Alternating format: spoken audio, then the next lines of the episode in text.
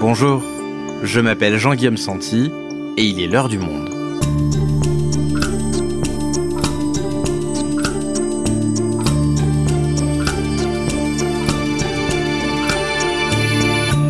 Aujourd'hui, l'incroyable histoire d'un dandy manipulateur accusé d'avoir empoisonné et tué l'ancien producteur de Madonna.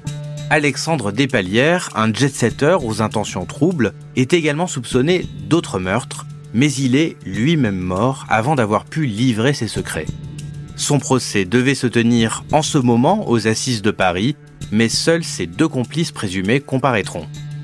Gaspard Delem est journaliste, enquêteur au long cours. Il a écrit pour M, le magazine du Monde, le récit des multiples vies d'Alexandre Despalières et des morts étranges qu'il a laissées dans son sillage. Alexandre Despalières, le dandy manipulateur, était-il un assassin? Un épisode produit par Adèle Ponticelli, réalisation Florentin Baume.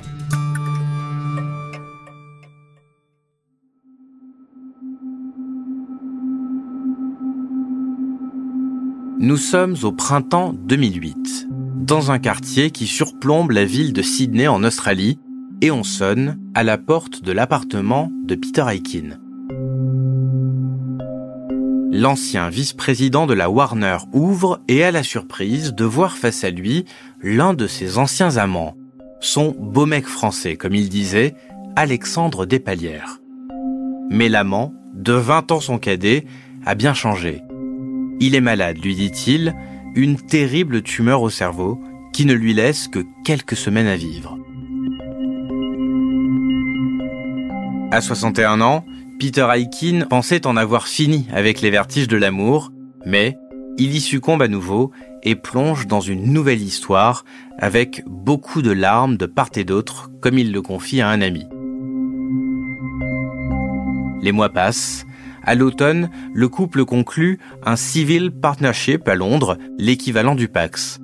Ainsi, Peter Aikin pourra hériter de la fortune qu'Alexandre Despalières dit posséder grâce à une société numérique estimée à plusieurs milliards d'euros. Mais un mois plus tard, ce n'est pas Alexandre Despalières qui est retrouvé mort, mais Peter Aikin dans une chambre d'hôtel. Et c'est sa fortune à lui, estimée à 20 millions d'euros, qui termine dans les poches de son amant. Peter Aikin sera mort sans connaître la vérité. Alexandre Despalières ne souffrait en fait d'aucune tumeur au cerveau et son entreprise était une coquille vide. Nous non plus, nous ne connaîtrons sans doute jamais la vérité, car quelques mois avant son procès, Alexandre Despalières est mort, en emportant tous ses secrets.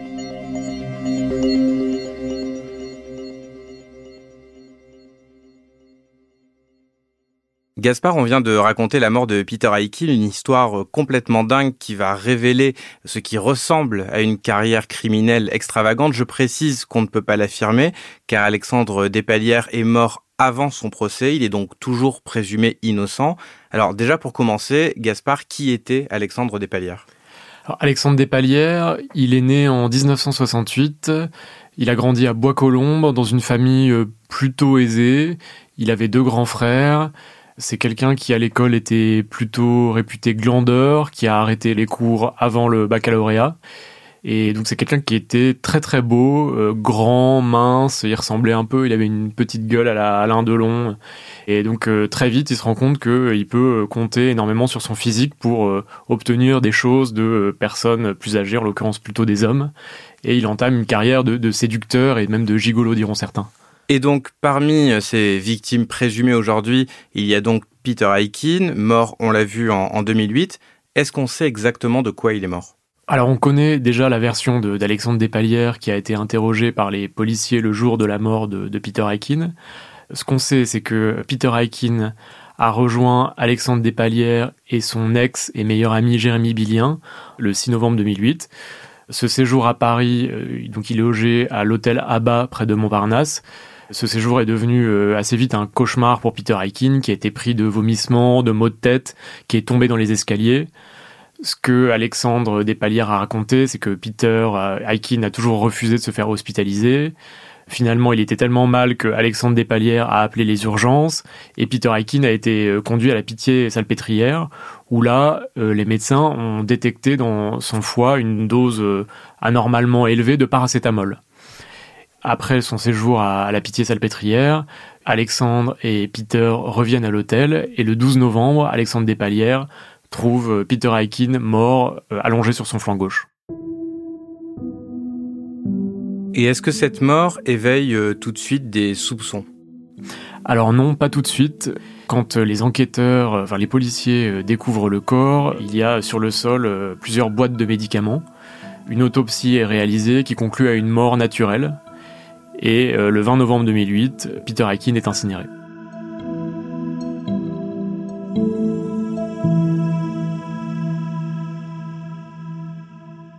Et alors, qu'est-ce qui fait qu'il va y avoir euh, une enquête qui va déclencher ce procès qui n'aura finalement pas lieu puisqu'Alexandre Despalières est mort entre-temps? Alors, ce qui va déclencher une enquête, ce sont les soupçons euh, des proches de Peter Aikin et notamment de son neveu Gary Perritt après la mort du producteur. Parce qu'il faut savoir que euh, Alexandre Despalières prétendait auprès de Peter Aikin être malade, être atteint d'une tumeur au cerveau, et c'est ça qui l'a convaincu de conclure un civil partnership, donc l'équivalent de notre Pax. Et donc quand euh, ils apprennent la mort de Peter Aikin, ses proches, sa famille, son neveu, euh, Gary Perritt, tous sont un peu déboussolés et ne comprennent pas. Euh, ils pensaient apprendre la mort d'Alexandre Despalières et finalement c'est Peter Aikin qui est mort. Mais aussi ils s'étonnent de la hâte avec laquelle Alexandre Despalières a demandé à ce que Peter soit incinéré à Paris sachant que le souhait de Peter avait toujours été d'être euh, incinéré en Australie et ses cendres déposées auprès de ses parents en Australie. D'autant que, on en a parlé juste avant, Alexandre Despalières s'était uni civilement à Peter Aikin avant sa mort, et il hérite donc de sa fortune. Ça éveille aussi les soupçons? Oui, il hérite de sa fortune avec quelques difficultés néanmoins, puisqu'il n'avait pas prévu que le civil partnership anglais qu'il a conclu avec euh, Peter Aikin n'était pas applicable en droit australien, or euh, Peter Aikin était de nationalité australienne. Et donc, Alexandre Despalières demande à son ex-petit ami, qui est devenu son meilleur ami, Jérémy Billien, de bricoler à la hâte un faux testament faisant de lui l'héritier de, Peter Aikin. Donc ils font ça de façon un peu artisanale en, séchant le, faux testament euh, sur un radiateur pour lui donner un air un peu plus authentique. Et Alexandre Despalières finit par euh, hériter de, la fortune de 20 millions d'euros de Peter Aikin. Alors euh, tout d'un coup il se met à mener grand train, il achète trois voitures de luxe, il loue un château dans la campagne anglaise. Et cette situation de richesse ne dure que quelques semaines.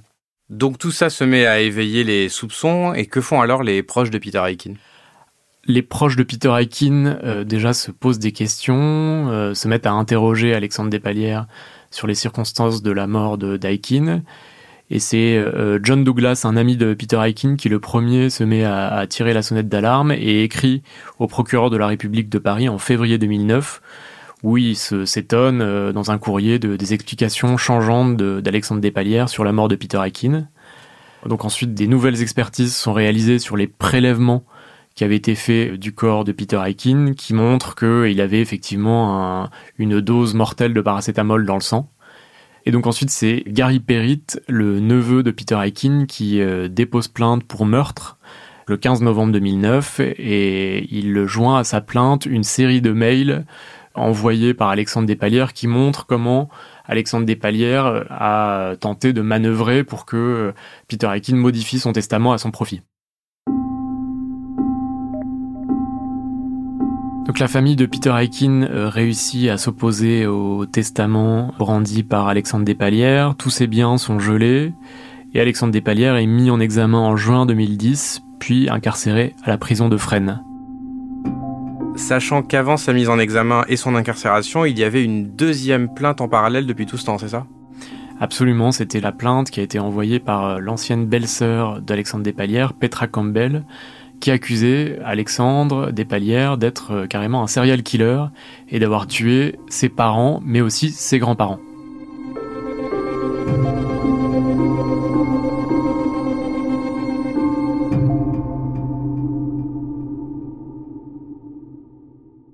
Donc un faisceau de présomption, une mise en examen, une incarcération, les policiers se mettent à enquêter, qu'est-ce qu'ils découvrent? Ce qu'il découvre, c'est que déjà Alexandre Despalières était euh, une personnalité très introduite dans le monde du show business, aussi dans le monde euh, qu'il avait beaucoup d'amis euh, très haut placés et qu'il avait aussi une, carrière dans la chanson. Il a le premier tube qui aurait dû lancer sa carrière de, chanteur s'appelle L'amour à mort, ça ne s'invente pas.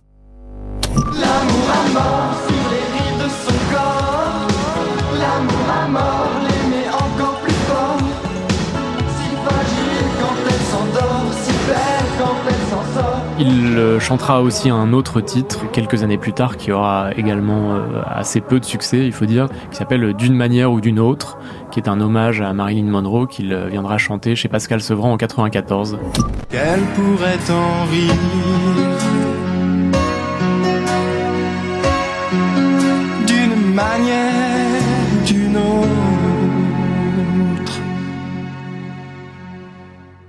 Donc deux titres qui ne marqueront pas l'histoire de la pop, mais qui éclairent le personnage. Il aime s'entourer de personnes influentes, ici dans le monde du divertissement, mais aussi euh, des personnalités euh, émérites connues dans le monde de la justice.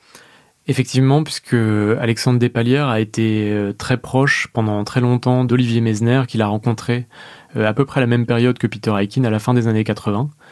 Donc Olivier Mesner, pour le présenter, euh, c'est un pénaliste euh, extrêmement influent, puissant, qui défend des personnalités euh, souvent du monde des affaires, notamment Loïc Le Floch-Prigent, l'ancien PDG de Delphes, et aussi Françoise Bettencourt-Meyers contre François-Marie Bagné, qu'elle accuse d'abus de, faiblesse envers sa mère, Liliane Bettencourt, la fameuse héritière de L'Oréal et femme la plus riche du monde. Et donc Mesner entretient une relation je ne sais pas si on peut la qualifier de sentimentale, mais euh, en tout cas, il est très proche d'Alexandre Despalières, qui vit pendant plusieurs mois chez lui, et euh, Mesner l'entretient financièrement. Olivier Mesner savait-il que son protégé Alexandre Despalières était soupçonné d'être un empoisonneur en série? En tout cas, quand il est interrogé par les policiers du 36 quai des Orfèvres, il est extrêmement ébranlé quand les policiers lui apprennent que euh, euh, Alexandre Despalières est suspecté de plusieurs meurtres et notamment du meurtre de ses propres parents. La mort de ses propres parents, alors de quoi exactement est-ce qu'il est suspecté? Alors en 2001, le père d'Alexandre Despalières meurt euh, soudainement alors qu'il se trouve avec lui sur la côte d'Azur. Il était pourtant en pleine santé, donc il serait mort d'une rupture d'anévrisme.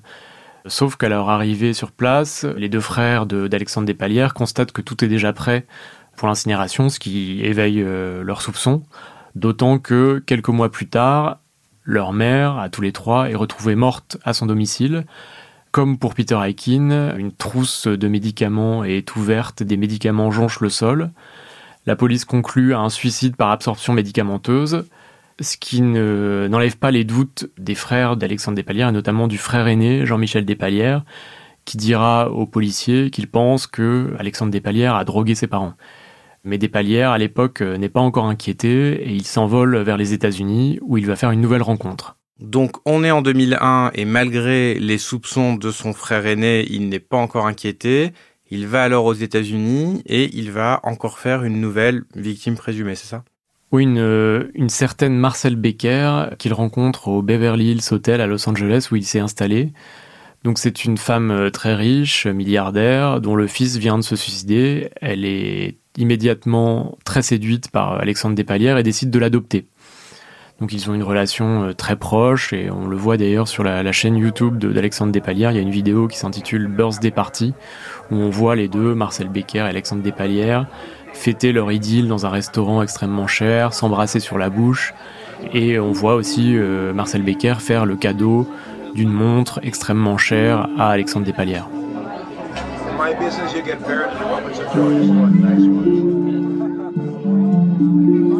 Donc Alexandre Despalières cherche à se faire euh, adopter par cette riche milliardaire. Est-ce que ça ira jusqu'au bout?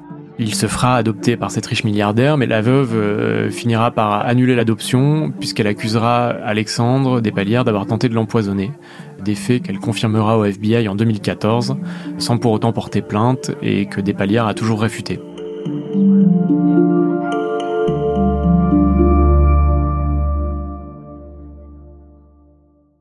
Ok, donc revenons quelque temps après la mort de Peter Aikin. Ça fait donc beaucoup d'histoires suspectes dans le sillage d'Alexandre Despalières. Alors comment est-ce que lui il se défend? Quelle est sa version des faits? Alors il réfute tout, euh, les accusations d'assassinat, d'empoisonnement. Et alors, il, sur la fabrication du faux testament, il a une euh, défense qui est assez inattendue. Il euh, tente de, de mouiller son ami Olivier Mesner. Il raconte que c'est lui qui était à l'instigation de ce faux testament qui aurait dû permettre qu'il hérite de la fortune d'Aikin. Et donc, on sent euh, au fil des interrogatoires que Alexandre Despalières menace de mouiller publiquement Olivier Mesner. Et puis, en mars 2013, on apprend la mort d'Olivier Messner. Olivier Messner, 63 ans, était l'une des plus grandes voix du barreau parisien, spécialiste reconnu du droit pénal, un avocat de renom. Son corps a été retrouvé vers 10 heures ce matin, flottant au large de son île privée, l'île de Bouédic, dans le golfe du Morbihan. Son décès a été confirmé par son entourage, qui précise avoir retrouvé une lettre à son domicile dans laquelle il évoquerait sa volonté de mettre fin à ses jours. Alors, on ne saura jamais si ce suicide a un lien ou non avec euh, son histoire, avec Alexandre euh, Despalières.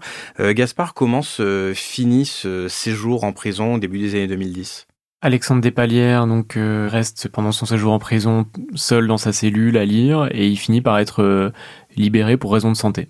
Alors la propre santé d'Alexandre Despalières, c'est un autre sujet parce qu'il semble qu'il a plusieurs fois fait croire qu'il était malade pour tromper les gens autour de lui. Alors est-ce qu'il était réellement malade? De quoi était-il atteint? C'est très difficile à savoir, puisque effectivement, Alexandre Despalières a toujours entretenu un rapport euh, assez étrange à la maladie.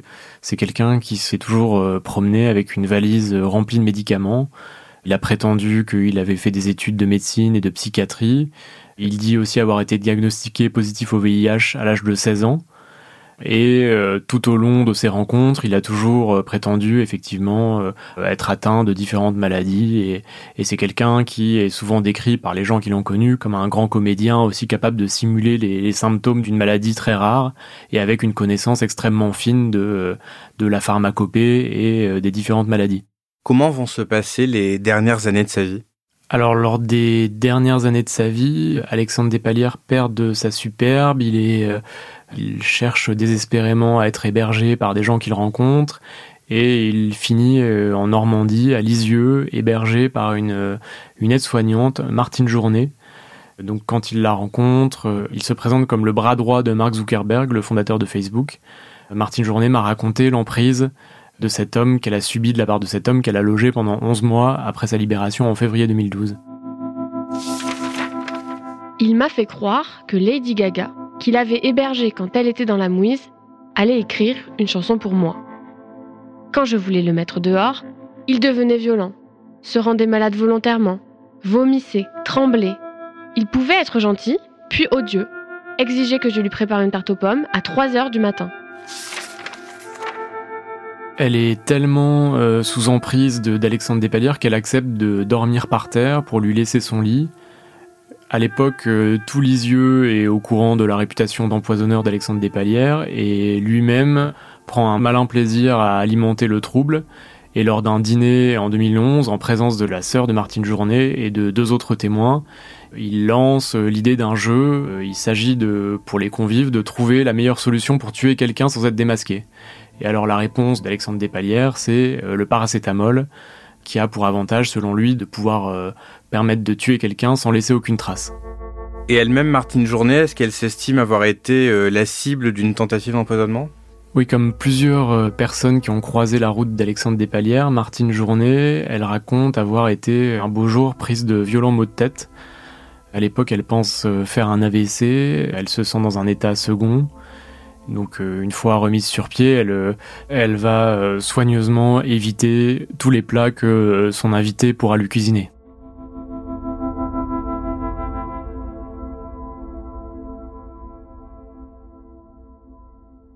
Gaspard, pour conclure cet épisode, on a vu toutes les affaires suspectes que Alexandre Despalières a laissées autour de lui. La mort de son père et sa mère, celle de Peter Aikin, une tentative d'empoisonnement présumé de Marcel Becker, une autre de Martine Journet. Mais Alexandre Despalières, quelques mois avant son procès qui devait se tenir maintenant, est mort après avoir contracté le Covid-19. Est-ce que ce procès de ses complices, donc maintenant, va pouvoir apporter quelques réponses à tous ces mystères? Sans doute pas, puisque le procès qui débute ce lundi sera un procès au rabais, donc deux jours d'audience contre les dix prévus initialement aux assises. C'est Jérémy Billien, qui a aujourd'hui 40 ans, qui sera le protagoniste par défaut de ce procès. Donc Jérémy Billien, c'était l'ancien euh, petit ami et complice présumé d'Alexandre Despalières. Il devra s'expliquer sur son rôle dans la fabrication du fameux faux testament qui aurait dû permettre à son ex-ami d'hériter de la fortune de Peter Aikin. Euh, on peut dire euh, avec cette affaire qu'on assiste à une forme de naufrage judiciaire, plus de dix ans d'enquête, des commissions rogatoires partout dans le monde, pour finalement qu'aucune vérité judiciaire ne soit obtenue. On sait maintenant qu'Alexandre Despalières était un grand manipulateur, mais a-t-il tué Peter Aikin Ça, on ne le saura sans doute jamais. Merci Gaspard. Merci.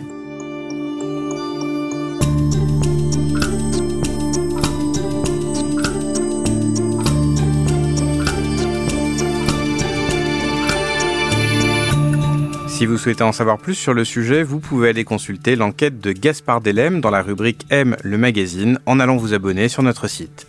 C'est la fin de l'heure du monde, le podcast quotidien d'actualité proposé par le journal Le Monde et Spotify. Pour ne rater aucun épisode, vous pouvez vous abonner gratuitement au podcast sur Spotify ou nous retrouver chaque jour sur le site et l'application lemonde.fr. Si vous avez des remarques, suggestions, critiques, n'hésitez pas à nous envoyer un email à l'heure du monde L'heure du monde est publiée tous les matins, du lundi au vendredi. On se retrouve donc très vite. À bientôt.